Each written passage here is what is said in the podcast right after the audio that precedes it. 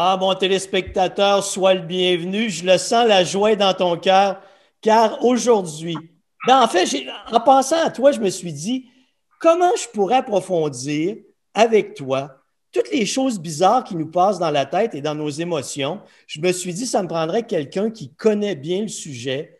Alors, j'ai invité mon ami et collègue, docteur Sylvie Soriol, neuropsychologue, pour nous raconter tout ce que tu aimerais savoir sur toi-même. Sylvie, sois la bienvenue. Denis, merci. C'est tellement un plaisir de te retrouver après tant d'années qu'on s'était perdu de vue un peu. Effectivement. C'est super. Euh, Sylvie, je pense qu'on n'aura pas de limite, toi et moi, parce que je crois que tu es assez ouverte à toutes les formes de langage. Je peux dire n'importe quelle niaiserie qui va me passer. N'importe quelle niaiserie. J'aime les niaiseries. J'adore les niaiseries. Excellent. Sylvie, aujourd'hui, on va aborder le thème de l'anxiété. Écoute, ça semble une problématique qui, de mon point de vue, semble en expansion. C'est quoi l'anxiété au départ? Si tu me la définis, c'est quoi? L'anxiété, pour faire bien court, c'est la maladie de la peur. Hein? La maladie de l'inquiétude. Tu as, peur, tu t'inquiètes, tu es toujours dans la projection du futur, qu'est-ce qui va m'arriver, qu'est-ce que. Hein, il y a un sage qui disait, je ne me rappelle plus c'était qui, qui disait le passé, euh, c'est la dépression parce que tu vis dans le passé, euh, l'anxiété, tu vis dans le futur, et euh, le bien-être, tu vis dans le présent. Hein? Oh. Puis, ben, c'est ça. Fait que l'anxiété, c'est ça on est dans des sociétés là, que les gens sont anxieux. Euh, on a beaucoup, beaucoup, beaucoup d'attentes dans notre société à ce temps.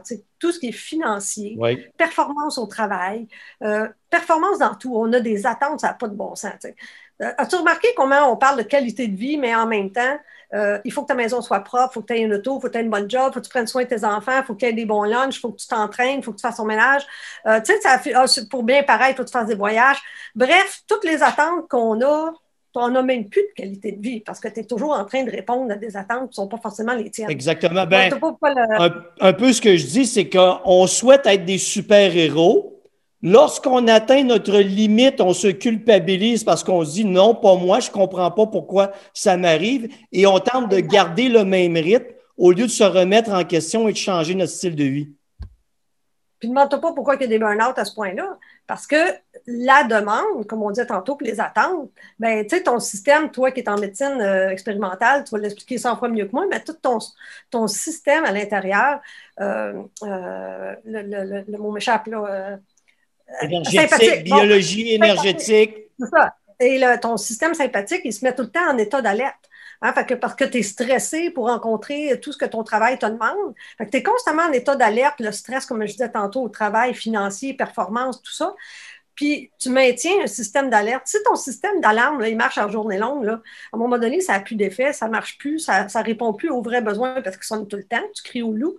Mais c'est la même chose pour un corps humain. S'il est toujours en alerte, pas, pas en alerte comme ça, mais en alerte comme ça, mais toujours en alerte, bien, ça finit qu'au bout de cinq ans, 8 ans, 10 ans, bang, burn-out. Parce que tu as utilisé ton système d'alerte constamment. Fait que toi, tu pourrais mieux expliquer que moi tout l'effet du cortisol, tout l'effet des hormones de stress, tout ce qui se passe dans notre corps fait qu'on est épuisé. Puis tu, tombes en dépression ou en burn-out. Euh, tu parlais, dans le fond, l'anxiété, c'est la peur. Est-ce que c'est une peur ciblée ou ça peut être une peur abstraite, on ne sait pas d'où ça vient, que l'ensemble des demandes nous met dans un état où on n'est pas capable de comprendre ce qui se passe vraiment? Les deux. Les deux. Tu as des gens qui vont vivre de l'anxiété de performance qui est liée vraiment à une chose, au travail, à l'école, à la famille. Le sport. Mais en as d'autres, c'est ça, oui, le sport. Hein, puis, mais tu en as d'autres qui vont développer une espèce d'angoisse, d'anxiété de, intérieure, un petit peu pour tout. C'est pour ça qu'on appelle ça le diagnostic anxiété généralisée. Parce que tu as des gens, là, ils ont peur d'être malades, ils ont peur de manquer d'argent, ils ont peur que son, il arrive de quoi à son enfant, il a peur de manquer d'argent, peur, peur, peur les gens qui vivent comme ça sont extrêmement malheureux, puis c'est en plus un facteur très important et significatif pour te faire basculer vers la dépression. Parce que tu es épuisé, tu dépenses de l'énergie à être inquiet. Hein? Oui. C'est épuisant. En plus, tu es irritable. Euh, les gens deviennent irritables parce qu'ils sont fatigués. Ils sont toujours... Il y a du trafic là-dedans, un peu comme les TDAH. Le mulot tourne, le mulot tourne. Ça, tourne, ça tourne, ça tourne. Fait qu'il y a du trafic, fait qu'ils viennent fatigués.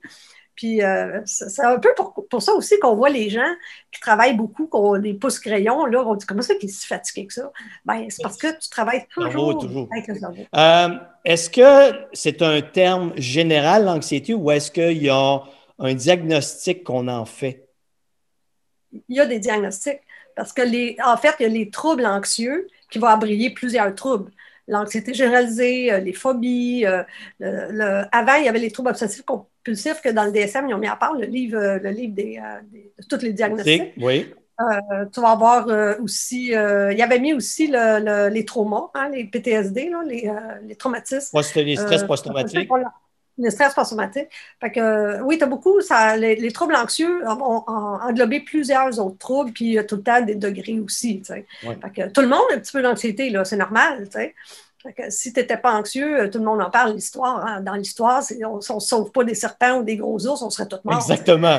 oui. C'est une, réaction, une réaction biologique normale, mais dans notre monde actuel, on l'a tellement poussé à l'extrême qu'on devient épuisé et plus capable de le tolérer. Exact, exact. Puis l'anxiété, je te le dis, c'est, c'est fou comment on voit ça partout. Là. C'est, on est tellement dans une société où on se juge, l'estime de soi est tombée à terre. Il y, y, a vraiment un phénomène dans les sociétés occidentales depuis plusieurs années euh, où l'anxiété, euh, on les fabrique carrément. Ils sont jeunes à l'école, ils sont déjà anxieux parce qu'ils n'ont pas 100 ils sont déjà anxieux parce que le sport, sont déjà. On, c'est sûr qu'ils devaient l'avoir Ça veut dire, Sylvie, moi je disais pour mes gens en perte de poids que la société était devenue une usine de production de gros. en plein ça. Pour toi, en psychologie, la société est devenue une usine de, de production d'anxiété. Oui, oui, une production d'anxiété, une production de, de, troubles de personnalité aussi. On se retrouve beaucoup avec des, un peu plus de narcissisme, un petit peu plus parce que, tu sais, on, les troubles de personnalité explosent un peu plus. Euh, oui, on, notre société fait sortir beaucoup, beaucoup les, troubles de santé mentale, comme les gros. Oui. Hey, j'ai eu raison, Sylvie. J'ai fermé tout ce qui était média à cause ah. de la COVID. Le discours anxiogène, la, la peur répétée qu'on impose aux gens, le chiolage à gauche, le, euh, chiolage à droite. J'étais plus capable. Eh, si, c'est vraiment québécois, ça. Plus capable, là. Plus capable. Plus capable. J'ai tout fermé ça et je me suis senti mieux. Ai-je eu raison? Moses que tu as eu raison. Écoute, moi, j'ai fait une coupe de pauses sur, euh, Facebook puis YouTube, puis euh, j'ai fait euh, quelques passages à Radio X. la première affaire que j'ai dit aux gens, fermez vos TV, fermez vos radios, lâchez Facebook, lâchez TVA. Tu sais, c'est une propagande qui maintient ton anxiété, ça n'a pas de sens. Cette propagande-là me semblait mondiale parce que j'écoutais les news, les nouvelles en France, en Belgique. Écoute, tu aurais, eu du copier-coller avec le Québec, probablement avec l'Ontario. Le même discours uniforme de peur. C'était incroyable. C'est l'enfer. Écoute, je suis allée à, Montréal chez ma soeur, sa TV était ouverte, la TVA, justement. Là. Hey, t'entends ça en journée longue, c'est plus, il en parle plus juste là, aux nouvelles de 6 heures. Là. Je pense qu'aux 15-20 minutes, ça repasse en boucle, ça repasse en boucle. Ton cerveau, à un moment donné, là, il apprend ça, il entend ça constamment, puis tu es influencé. Là, puis les gens vivent dans une espèce de peur exagérée. Il y a toujours eu des virus. Là. Fait que les gens, moi, quand ça a commencé, là, comme tout le monde, là, tu dis, oh boy, il se passe quoi? On va tout, crever une main comme, comme dans le temps de la grippe espagnole, on va tout être mort dans la rue. Puis tu as comme une peur ça a pris une semaine ou deux, je dis, wow, wow, là, on va pas vivre dans peur, là. Calmons-nous, là. Mais tu as des gens qui sont sensibles à ça. Puis si tu es sensible à ça, tu as tellement raison, Denis. Fermez vos TV, fermez TVA, fermez RDI. Euh, dis-moi, Sylvie, face à l'anxiété, c'est quoi les premières étapes pour arriver à comprendre qu'on vit ce problème-là et arriver à le gérer plus efficacement? Ferme la TV. Bonne idée. Mais je ne peux pas fermer automatiquement mon cerveau si je pense à d'autres problèmes. Et la TV, c'est déjà un bon départ. Oui, oui, oui, c'est ça. Puis, tu sais, ça, dépend tout le temps, c'est quoi tes peurs. Euh, il y a des thérapies cognitivo-comportementales extrêmement euh, intéressantes là-dessus, mais le, mot d'ordre, exposition.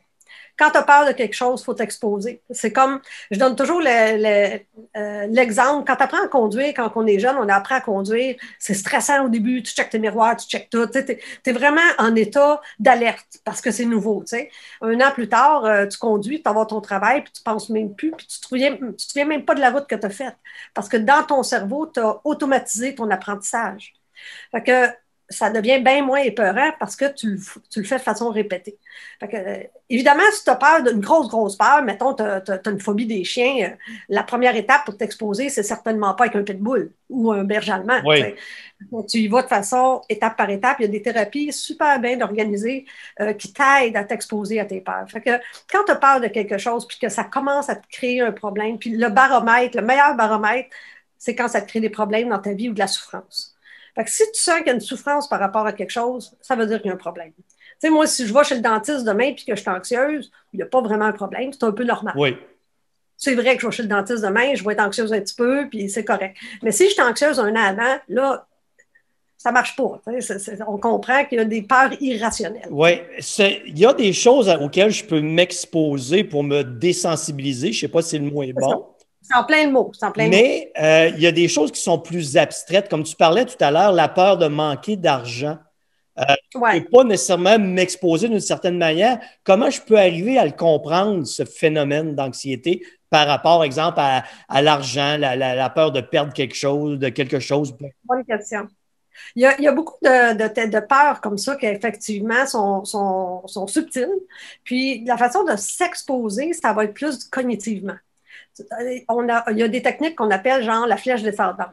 OK? Fait que tu vas, tu vas te poser la question pourquoi j'ai peur de l'argent? Pourquoi ça me fait peur?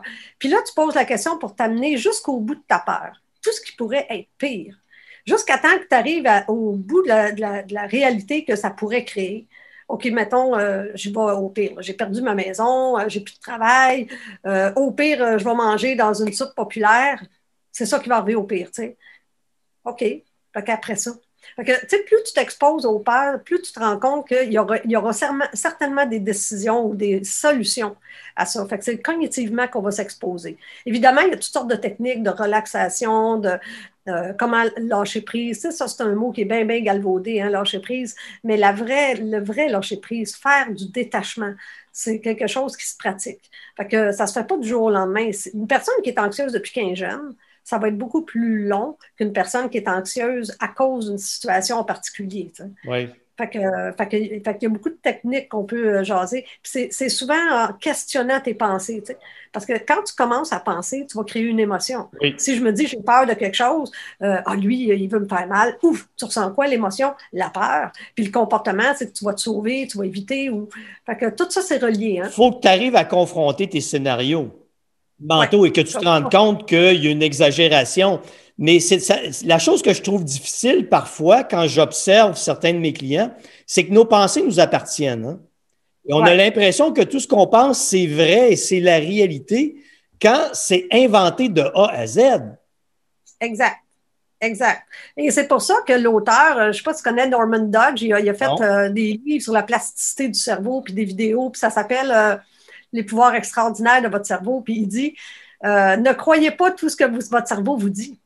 Puis euh, j'aime beaucoup cette expression-là parce que c'est comme si dans ta tête, si je te dis quand tu es petit ou dans un ordinateur que je programme 2 euh, plus 2, ça fait 5, l'ordinateur, il va faire 2 plus 2, ça fait 5, puis à chaque fois que tu vas faire des calculs, il va y avoir des erreurs. Oui. Depuis que tu es jeune, tu as compris que tu ne valais pas la peine ou que tu es ci ou que tu es ça, bien, toute ta vie, tu as intégré ça, c'est ça qu'on a mis dans ton ordinateur. Mais c'est faux. Ton cerveau, il t'envoie une fausse information. Parce que les gens t'ont peut-être fait sentir ça. Fait que c'est quelqu'un qui t'a mis ça dans la tête. comment on défait ça? Puis souvent, moi, quand je vais travailler les thérapies avec les gens qui ont des anxiétés généralisées, qui partent de loin, ça, c'est plus difficile à travailler. Mais on va identifier plein de pensées comme ça. D'où ça vient? Qu'est-ce que ça? Puis on questionne beaucoup, beaucoup de choses. Puis généralement, les gens vont arriver à ben oui, hein, ça n'a pas de sens. Fait qu'ils savent. L'anxiété, c'est bien irrationnel. Alors, un coup, tu le sais, hein, expliquer, comprendre. Comment je m'en débarrasse? Bien, plus je le comprends, plus je fais de la relaxation, plus je change mes pensées, je reprogramme mon cerveau, mieux je vais vivre avec ça. Sylvie, ça prend de l'énergie faire ça. Moi, ce que j'observe parfois, c'est que les gens sont tellement pris dans leurs émotions négatives ils vident tellement d'énergie à lutter contre leurs émotions négatives qu'ils n'ont pas de place dans leur cerveau pour dire OK, je vais entreprendre une démarche pour corriger ça. Est-ce que je me trompe? C'est tout à fait vrai. Tu as plein de monde qui. qui c'est vrai que t'engager là-dedans, ça prend de la persévérance. Puis, tu sais, moi, des fois, j'entends des gens dire Ah, oh, j'alloigne aussi une fois par semaine. Euh, elle m'écoute, mais ça ne change rien. Bien, il a absolument raison. Parce que si tu y vas une heure, puis que tu fais rien entre les deux, il ne se passera rien. C'est pas, c'est pas l'idée de voir un psy pendant une heure euh, par semaine, c'est que tu es dans une démarche que chaque jour, il faut que tu poursuives. Et le psy, il, faut, il va faire qu'on maintient, il va te donner des outils, il va te donner des stratégies. Mais comme ça demande beaucoup d'énergie, comme un entraînement à perdre du poids, comme un entraînement au sport, tu as des gens qui abandonnent. Donc, pour aller mieux, il faut que tu pratiques. Oui. Il faut que tu t'entraînes à aller mieux faut que tu t'entraînes, puis il faut que tu mettes en place des lectures.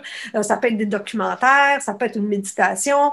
Euh, on se parle une fois par semaine. Moi, je donne des devoirs. On fait plein d'affaires. OK. C'est-tu du genre quand moi, j'ai un beau petit gros qui arrive et je lui si tu veux réussir. Moi, tu l'appelais gros gras. Euh, ben, dans mes anciens épisodes, si on ne peut plus dire ça, je ne peux plus dire ça aujourd'hui. Ah, mais je les appelle, je disais toujours dans mes publicités, t'es obèse de du, joufflu et juteux. Et tu ah. sais bien qu'aujourd'hui, je ne peux, plus, peux plus dire ça, malheureusement. Non, non, mais ça me faisait bien rire. Aujourd'hui, on ne peut plus rire. Hein, tu on, va faire, on va faire attention. Euh, c'est la même chose, donc, je disais à mes gens, mon petit gros qui arrive, si tu veux réussir, tu dois t'engager envers toi-même. C'est toi qui vas devoir adopter les nouveaux comportements jusqu'à ce qu'ils soient intégrés. En thérapie, c'est la même chose, donc. Même chose, le sport, euh, que tu veux devenir un bon. Euh, euh, écoute, pour devenir un champion élite dans n'importe quoi, la personne a dû pratiquer bien des heures. ça ne s'acquiert pas comme ça, un changement. Fait que la, thérapie en tant que telle, tu as raison, c'est un, comme tu disais, c'est que tu t'engages envers toi-même. Moi, je travaille avec toi en équipe. Mais le boss de, la thérapie, c'est toi. toi qui ne peux pas le faire à, sa place. Mais je peux lui donner des outils, l'accompagner. Puis c'est sûr qu'à travers le processus, il y a des hauts et des bas. Euh, il y a des gens, des fois, qui disent Ouais, ben, un petit mois, puis lâchent tout, sont tannés. oui, le, un taux d'abandon qui est là. C'est ça. Puis, tu sais, c'est comme quand, quand, tu mets des nouvelles euh, stratégies en place, souvent, c'est pire au début. Je ne sais pas s'il y en a qui ont déjà remarqué ça. Mais le, traitement est producteur d'anxiété au départ. Ben oui, Parce ben que tu t'es confronté à toi-même. Exact. Puis c'est pas le fun. Puis tu sais, moi, je donne tout le temps Je me suis déjà fait des fractures, tu sais. Puis quand tu fais une fracture, là, puis tu fais de la physio, tu n'as pas le choix d'aller dans la douleur pour bouger, mettons, ton coude. Si tu y vas pas, tu ne seras jamais capable de, le déplier. Fait que quelque part, à un moment donné, il faut que tu ailles dans ta douleur. Dans la tête, émotionnellement, c'est la même chose. Il faut, faut aller dans ta douleur, euh, toujours, toujours de façon, on s'entend mesurer, là. mais il faut aller dans la douleur pour se sentir mieux. Puis tu sais, j'allais donner l'exemple tantôt, tu donnes une nouvelle consigne à des enfants euh, qui ont un trouble, mettons, de comportement à l'école ou des choses comme ça. Souvent, le, programme au début va faire qu'il va être pire. Parce que là, il est confronté, il est obligé de changer, puis il n'aimera pas ça. Fait que les, enseignants vont dire, il ne marche pas, ça ne marche pas. Ben oui, au début, c'est normal. Puis parce qu'ils ont réagi. Puis en fait, là, tu as comme une curve comme ça, mais après ça, ça, ça, finit par marcher. Puis avec des ajustements, bien sûr, des humains, c'est c'est complexe. Il faut souvent réajuster en cours de route. Une des choses difficiles que moi j'ai observées, c'est les croyances qu'on nous impose très jeunes. Oh. Euh, chez, chez les femmes, la perception de leur corps, déjà très jeunes, qui ont été confrontées avec des critiques négatives et qui traînent ça encore aujourd'hui, malgré qu'elles soient très belles ou euh, même des fois un peu rondes, sont extraordinaires, mais eux autres, elles se pensent obèses. Euh, tu as des enfants qui n'ont pas de confiance en eux, pas du tout. Moi, je me souviens d'un ami euh, qui, adolescent, avait aucune confiance en lui. Je l'ai revu 40 ans plus tard. Il avait encore aucune confiance en lui. Ah, c'est quelque chose de, de très dur, de très difficile, comme tu crées ton identité à travers le travail et donc tu te dis si je veux être apprécié par les gens et avoir de la valeur aux yeux des autres, je dois être un workaholic. Tout ça, c'est très dur à transformer les croyances, là, c'est pas pour rien que quand on parle d'un trouble délirant, hein, quelqu'un qui a un délire, c'est extrêmement rigide. Comment défaire ces croyances-là? C'est un peu comme quand tu tombes euh, sous l'emprise de la manipulation de quelqu'un, du harcèlement, des sectes. Euh, tu sais, quand tu tombes dans des croyances, c'est rigide. Fait que, il faut avoir. Les gens qui vont venir en thérapie, généralement pour des troubles anxieux, ils ont déjà une ouverture. Ils ont fait du bout là. OK. Ils se rendent compte qu'il y a de quoi qui cloche. Puis, puis là, ce qui est le fun des fois, c'est qu'au début, surtout quand tu commences à questionner les croyances, souvent ils se rendent compte de, des fausses croyances qu'on a dans notre tête. Il y a bien des exemples. Mettons l'exemple, je dirais, ah, tous les hommes sont pareils. Oui. Quelle fausse, quelle fausse croyance, parce que sont pas tous pareils, tu sais. Il hein, faut gueuler pour obtenir ce qu'on veut dans la vie. Ben, c'est pas toujours vrai, tu sais. Qu'il y a plein de croyances. Des généralisations qu'on a faites qui ne sont pas vraies dans toutes les circonstances. Celles qu'on entend souvent, c'est Ah, il y a juste moi que ça arrive. Oui, très souvent. Tout le monde vit des malheurs. La vie, là, quand, quand les gens comprennent que la vie, c'est une succession de pertes et de gains, tu apprends à vivre avec ça. Quand ça va bien, attends-toi qu'à un moment donné, ça va aller moins bien. Puis quand ça va moins bien, attends-toi que ça va aller mieux. C'est toujours comme ça. Je me rappelle euh, l'auteur, euh, tu sais, Peck, comment il s'appelait? Euh, Peck, qui avait écrit. Peck, le, chemin le moins fréquenté. Oui, c'est ça. Tu sais, il commence son livre en disant La vie, on se le dit, là, c'est dur. Oui. c'est clair et net, c'est ça. À partir de ça, c'est quoi que la vie, a te donné comme carte? Ton jeu de cartes, c'est quoi? Fait que là, il faut que tu fasses avec ce que tu as, pareil, de regarder les autres et de comparer. Ça, c'est ton jeu. Qu'est-ce que tu vas faire avec? Mais de ce que je comprends, de ce que tu me dis, Sylvie, je peux développer des outils que je n'ai jamais eus. Je peux développer la confiance en moi. Euh, je peux euh, développer, si j'ai peur du rejet, je peux faire en sorte que, ou des commentaires négatifs, que ça finisse par ne plus m'affecter parce que j'ai décidé de me construire autrement, mais ça va prendre du travail ça prend du travail, puis ça va demeurer toujours une espèce de sensibilité. Oui. tu sais, euh, comme physiquement, quand tu as une sensibilité, tu as des gens qui ont des sensibilités cardiaques. Donc, tu sais, tu as une sensibilité, une sensibilité, mais tu as développé des outils puis des stratégies, puis on change avec le temps. Puis on est capable de faire ça. Mais oui, ça prend du travail. Ça, c'est. Ben, tu parlais de neuroplasticité. La neuroplasticité, c'est la capacité du cerveau à se transformer. Quand tu adoptes des nouveaux comportements, des nouvelles pensées, tu modifies la chimie de ton cerveau, tu modifies la structure de ton cerveau et tu modifies le fonctionnement de ton cerveau. Et quand tu arrives à modifier le fonctionnement de ton cerveau, c'est que là, tu as des résultats à long terme. Exact. Puis c'est long à faire. Puis écoute, il y a eu plein d'expériences. Quand je parlais tantôt de, Norman Dodge, il a fait beaucoup, beaucoup d'expériences qui ont montré, euh, dans son livre, à un moment donné, il parle d'un monsieur qui a fait un AVC très sévère du côté gauche. Il parlait plus, il écrivait plus, paralysé à droite. Bon, bref, son fils était médecin. Euh, fait que eux, ils ont dépassé toutes les thérapies qu'ils connaissaient pour aller plus loin. Faire, ils appellent ça la thérapie de la contrainte. Je vais forcer à bouger mon bras droit pour recréer des connexions cérébrales. Le monsieur a tout, tout repris ses fonctions. Il a enseigné à l'université, il a tout, tout repris ses fonctions, je ne sais pas combien d'années, ça a pris des années. Quand il est décédé, ils ont vu dans son cerveau que la partie qui était lésée était toujours lésée. C'est tout le cerveau qui s'est réadapté autour, puis qui a recréé des nouveaux apprentissages. C'est incroyable. Sylvie, j'ai vécu une expérience comme ça. J'ai utilisé des techniques comme ça avec un homme extraordinaire qui s'appelle Conrad. J'ai fait une vidéo. Je m'en rappelle. Super ben Conrad. on lui avait dit Tu ne marcheras plus jamais. Approximativement un an plus tard, il repassait son permis de conduire et conduisait son ah. véhicule modifié. Alors, on a induit dans, on a inclus dans le programme des techniques de neuroplasticité qui ont produit des résultats exceptionnels. Il n'a pas récupéré 100% de ses capacités. Non, non, non, non c'est sûr. Mais on lui avait dit tu vas être en chaise roulante pour le reste de ta vie. Tout est faisable si on s'y met. Écoute, le corps, là, comme tu dis, écoute, un bras coupé ne repousse pas. Là. Mais le corps, il y a quand même. Même moi, là, Denis, tu le sais, j'ai eu la polio quand j'étais jeune. Et quand j'étais jeune, ma jambe gauche ne fonctionnait plus du tout. Puis j'avais six ans, puis j'ai recommencé à marcher. Bon, pour faire une histoire courte, le médecin à l'époque, ça c'est les paroles de mes parents, moi je m'en rappelle pas, leur a dit c'est extraordinaire, a réussi à marcher avec des, elle utilise des muscles que nous on utilise pour se tenir debout. Fait que mon corps s'est adapté, tu sais, j'étais un enfant, fait que je, moi je voulais marcher pareil, pour avoir du fun, puis j'étais pas mal, tu me vois un peu, hein, hyperactive, puis je bougeais, j'en avais dedans, puis j'ai recommencé à marcher en utilisant d'autres muscles que, les gens n'utilisent pas pour ça. Tu vois comment le corps peut s'adapter quand on, a confiance, mais effectivement, ça prend beaucoup de travail, de l'accompagnement. Quand tu as un réseau social autour de toi, c'est plus facile, les gens t'encouragent, puis il y a plein de facteurs autour. Mais, évidemment, ce qui se passe en ce moment, ben, ça, pèse bien lourd sur, tout le monde, mais il y a des façons d'aller mieux. Si tu avais un conseil à donner euh, qui pourrait avoir un impact sur les gens qui nous écoutent, un seul conseil qui pourrait les amener à changer dès maintenant, ce serait quoi? Moi, je, leur conseillerais beaucoup d'arrêter de vivre en fonction des autres. Euh, je pense que ça, c'est les attentes que je disais tantôt. Là, un conseil, d'être raisonnable envers nos attentes. je parlais du jeu de cartes que tu as entre les mains. Ben, c'est celui-là que la vie t'a donné. Puis je, me rappelle, j'avais vu ça à la TV, ça fait des années de ça, tu parles des héros. Il y avait une fille qui était à la TV, elle était grosse. Puis elle parlait euh, comment elle s'est taillie toute sa vie, comment euh, elle, tout, tout, le, s'est maltraitée, elle a fait des tentatives de suicide, euh, comment elle s'est détestée, le mal qu'elle s'est fait. Puis elle a fait une thérapie, puis à la fin, elle a dit, elle dit, tu sais, partout où je vais, tout ce que je fais, j'ai eu des enfants toute ma vie, c'est ce corps-là qui m'a permis de le faire.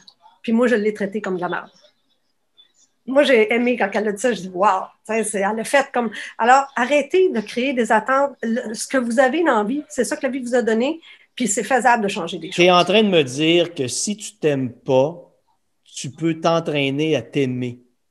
Ben oui. Tu m'enlèves les mots de la bouche. C'est pas, pas quelque chose de pris dans le ciment. Tu ne t'aimes pas, ce n'est qu'une perception. Tu peux t'entraîner à t'aimer. Peu importe de quoi tu as l'air. Exact. Tu as des cheveux, tu n'as pas de cheveux, tu mesures 6 pieds 7, 4 pieds 2. Peu importe. Ça n'a pas d'importance. C'est vraiment, comme tu dis, une perception.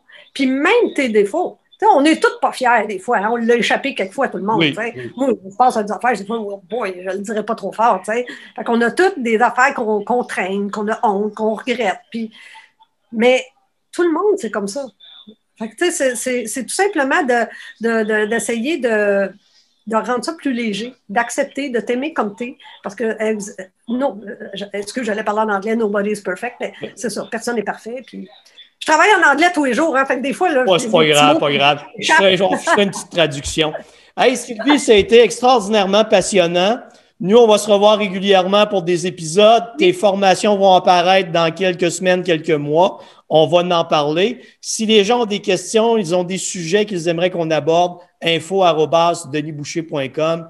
Sylvie, ça été passionnant. Je te remercie. Avant de te quitter, avant de te quitter juste te dire que euh, les petits tips qu'on parlait tantôt, on pourra, si les gens, ça les intéresse, parler de la dépression, de l'anxiété, on peut parler des troubles d'apprentissage, TDAH. Oui, c'était ta spécialité aussi, ça, TDAH. Commotion cérébrale. Il y a plein, plein, plein de sujets que des fois, on ne pense même pas. Harcèlement psychologique, euh, plein de choses qu'on peut parler puis qui pourraient être intéressantes des fois, puis qu'on n'y pense pas tout le temps, le sens de la vie. Tous les problèmes de la vie que vous avez, envoyez-les nous, on va les aborder. On va régler ça, Denis puis moi. hey, comme je disais, moi, je vais. je vais. je, je sais pas si je devrais le dire. Je disais toujours, je vais régler l'obésité un gros à la fois. Alors, on va, on va y aller un problème à la fois. Un problème à la fois. Ben, merci en tout cas de l'invitation, Denis. Je suis vraiment, vraiment contente. Euh, c'est bien le fun. Puis on se reparle, euh, comme on dit en bon québécois, bientôt. Ça marche. Salut Sylvie, merci.